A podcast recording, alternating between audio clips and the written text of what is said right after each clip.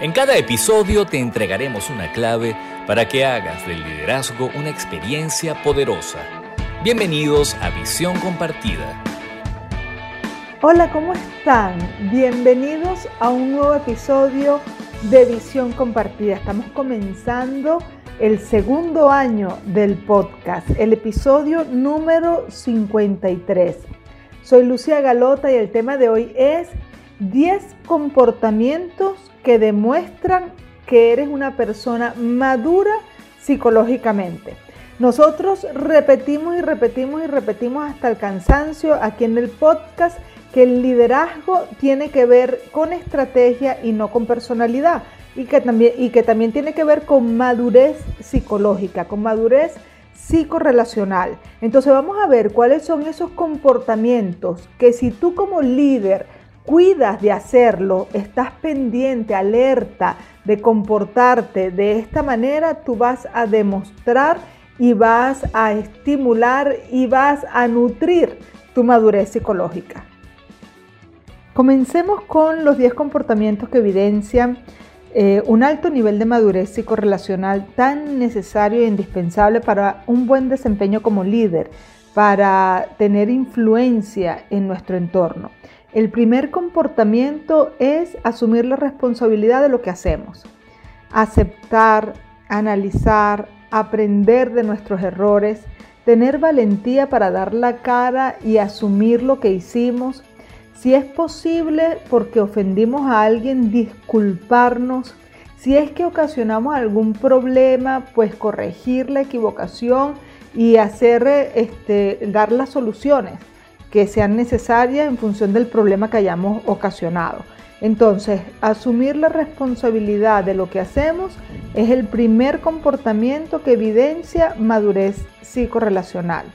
El segundo comportamiento es la humildad, no hacer ostentación de las virtudes, dejar que nuestro comportamiento eh, y nuestra competencia hable por sí misma, que no seamos nosotros los que nos tengamos que hacer propaganda o promoción, sino que nuestro comportamiento atraiga a las personas, no nuestras palabras, no nuestra promoción, sino los resultados de nuestra competencia porque somos competentes, porque tenemos talentos y porque nuestras virtudes se ven reflejadas en nuestros resultados. El tercer comportamiento que evidencia madurez psicorrelacional es nuestra capacidad para resolver los retos del día a día sin victimizarnos ni buscar culpables. Es la capacidad resolutiva, la capacidad de mirar el desafío que tenemos enfrente, el reto que tenemos enfrente y buscar eh, dentro de nosotros y en nuestro entorno las soluciones. Hay personas y sobre todo las personas que son inmaduras psicológicamente que están constantemente llevándole a sus jefes problemas. Y el jefe insistentemente dice, pero no me traigas los problemas, tráeme las soluciones. Y lo que le está diciendo el jefe es que madure, porque realmente la persona madura es capaz de ver el problema y antes de plantearlo ya tener alternativas de, posibles soluciones, no ir dependiente del otro a que le digan lo que tienen que hacer. Entonces, el tercer comportamiento es resolver los retos del día a día sin victimizarnos ni buscar culpables. Luego de los imperdonables del liderazgo, continuamos con estos 10 comportamientos que evidencian madurez psicorrelacional. ¿Quieres saber los errores más frecuentes de los líderes en las empresas? Escucha con atención los imperdonables del liderazgo. En los imperdonables del liderazgo de este episodio quiero eh, resaltar que en estos días estaba eh, conversando con un líder y llega una colaboradora a preguntarle sobre una situación, un problema que ella estaba pasando y él le dice, bueno, vamos a hacer una cosa, déjame saber tu opinión, de qué manera tú crees que se pudiera solucionar, eh, preséntame algunas alternativas de solución. Al rato ella aparece con la respuesta que ella consideraba que eran las mejores y él, bueno, le ha gritado, le ha dicho que cómo es posible, que eso que estaba presentando no servía para nada, que, este, que le pasaba, que porque le daba esas respuestas tan, tan pobres, que él estaba esperando algo mejor. Y la pobre muchacha, bueno, además de que empezó a argumentar y a defenderse, se fue de allí toda frustrada. Entonces, un imperdonable que el líder, eh, primero, esa reacción, esa parte impulsiva de responder y de corregir a la otra persona, de humillar incluso. Y la segunda, bueno, si vas a invitar a alguien a participar en la toma de decisiones o, a, eh, analizar el problema, eh, tienes que comportarte como un guía que ayuda a crear un criterio. Si la persona no tiene el criterio adecuado, pues tu trabajo es ayudarla a crear el criterio correcto para analizar esos problemas de la manera más adecuada, no frustrarla para que entonces, pues, este, ya con su autoestima afectada, más adelante no va a querer arriesgarse, porque ya entiende que, corre peligro, que su dignidad corre peligro. Entonces, bueno, ese es el imperdonable del liderazgo de este episodio. Acabas de escuchar Los imperdonables del liderazgo. Continuemos con los siguientes cuatro comportamientos que evidencian madurez psicorrelacional. El comportamiento número cuatro, aprender y adaptarse a la realidad.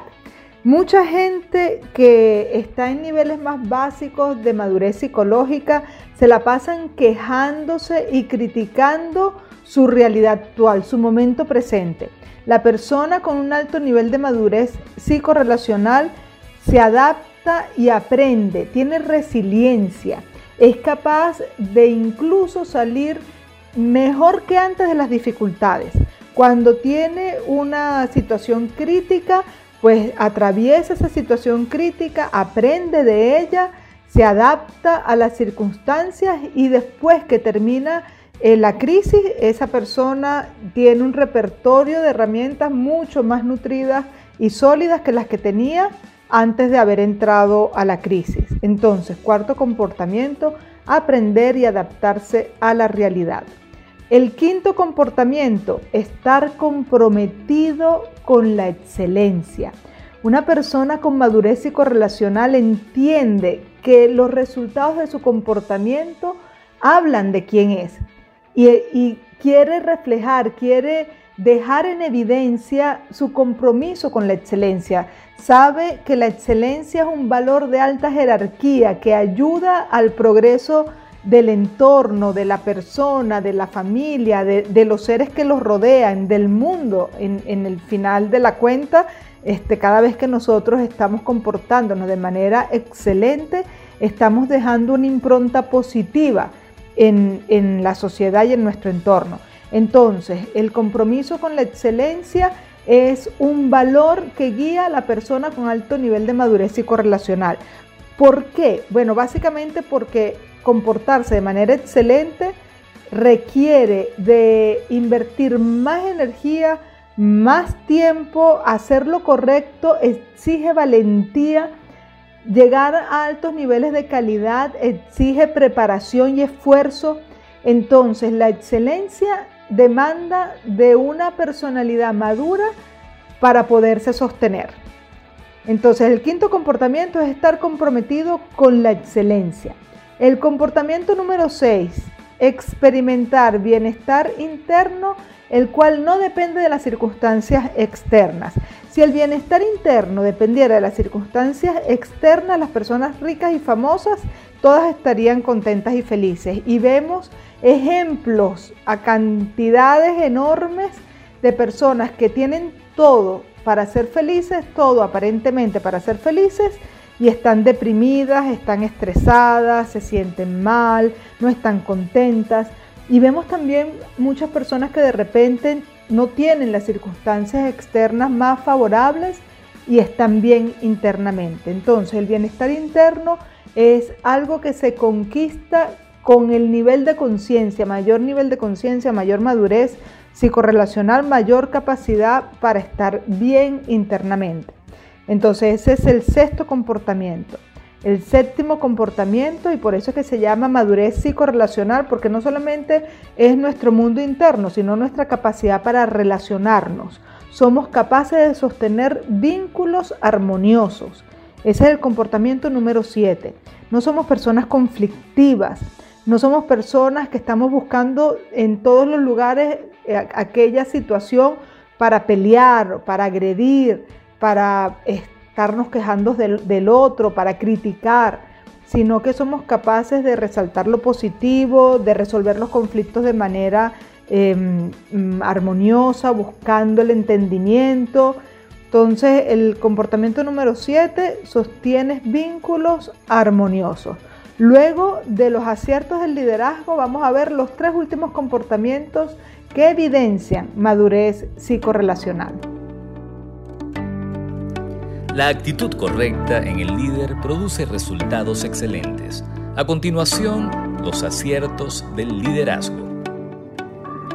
En los aciertos del liderazgo de este episodio, quiero resaltar el trabajo que hice la semana pasada con un grupo natural, un equipo natural de trabajo eh, que está transitando en este momento por un proceso de transformación y fusión que no ha sido nada fácil y cómo ellos eh, se prestaron a, mirarse, a retarse, a romper paradigmas de una forma tan, tan ágil y cómo en un trabajo dinámico que hicimos en un par de horas hubo un desplazamiento súper interesante entre cómo llegaron a cómo se fueron. Eso habla de su apertura y de su eh, disposición a, lo nuevo, al cambio, a, dar lo mejor de sí eh, como persona al equipo.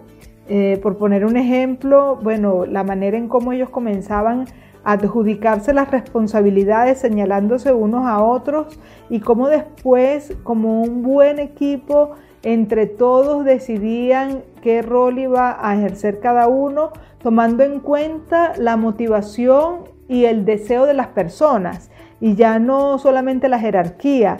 Este, bueno, tú vas a hacer esto, tú vas a hacer esto, sino bueno, vamos a ver quién quisiera asumir esta responsabilidad eh, y de repente aparecían cosas que, no eran tan tradicionales como que el, el, jefe máximo allí en ese grupo decía, bueno, yo me encargo de escribir, cosas que de manera natural en el principio del taller se lo asignaban a algunas de las chicas que estaban allí y a dedo, al final de, esa sesión ya lo hacían de una manera totalmente diferente.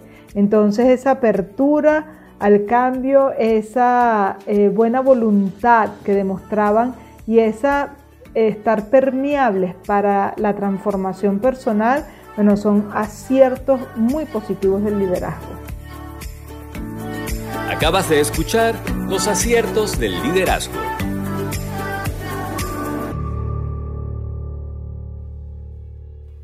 Ya estamos llegando al final de este episodio número 53, los 10 comportamientos que evidencian madurez psicorrelacional. Vamos por el comportamiento 8. Y este comportamiento dice, se interesa genuinamente por los demás. No es un interés condicionado, no es yo voy a hacer algo para esta persona, para que me deba un favor o porque me interesa tal cosa de esta persona, no, realmente me interesa el bienestar de la gente, el que la gente esté bien, el que la gente pueda satisfacer sus necesidades, es un motivador que hace que yo me mueva y que yo me sienta bien cada vez que doy una ayuda desinteresada a las demás personas. Entonces, un líder que sea capaz de interesarse genuinamente por los demás, no porque quiere que las personas hagan lo que él dice, sino porque quiere que las personas de verdad estén bien, pues ya ese solo gesto hace que se gane a, la, la buena voluntad de los demás. Entonces, el interés genuino en el bienestar de los demás es una evidencia de madurez psicorrelacional. El comportamiento número 9, faculta para la excelencia no solo es que él está comprometido con la excelencia, sino que busca que las personas a su alrededor también lo estén, estén facultados para alcanzar altos niveles de calidad, para ser capaces de retar el status quo, para ser capaces de innovar, de crear eh, soluciones mm, nuevas eh, en relación a los problemas comunes o a nuevos problemas Entonces, esta persona se preocupa porque las personas que trabajen con él estén facultados para ser excelentes y para retar el status quo e innovar. Y el décimo y último comportamiento permite y construye un ambiente de progreso compartido.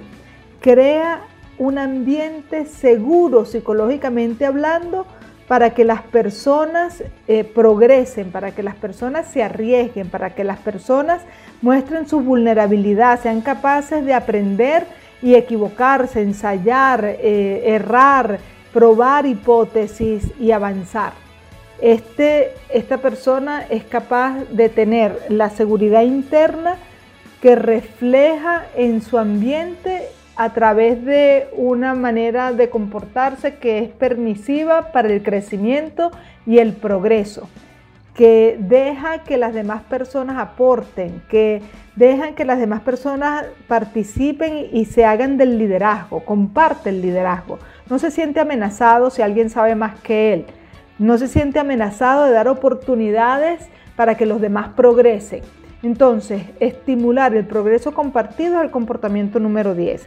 Hago un resumen de los 10 comportamientos para que tú estés muy alerta y muy pendiente de cuál de ellos estás ya haciendo, cuál ya tienes incorporado en tu forma de ser y cuál quieres reforzar y en cuál quieres trabajar.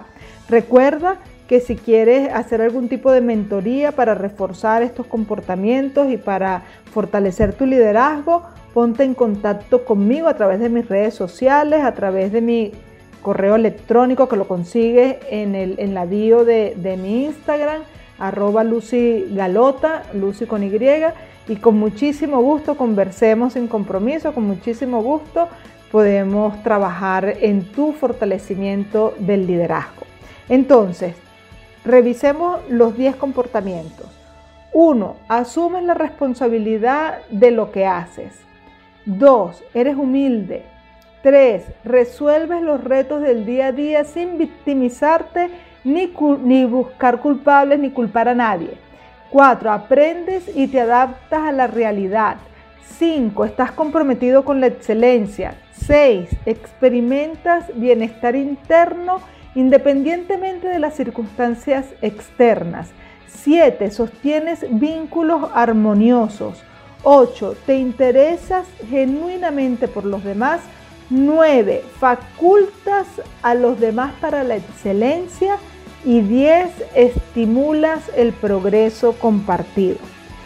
Bueno, con esto llegamos al final del episodio 53. Espero que te haya gustado. Ponle like, síguenos en nuestras redes eh, coméntanos, compártelo y desde ya estás invitadísimo al siguiente episodio. Espero que estés muy bien. Chao, chao.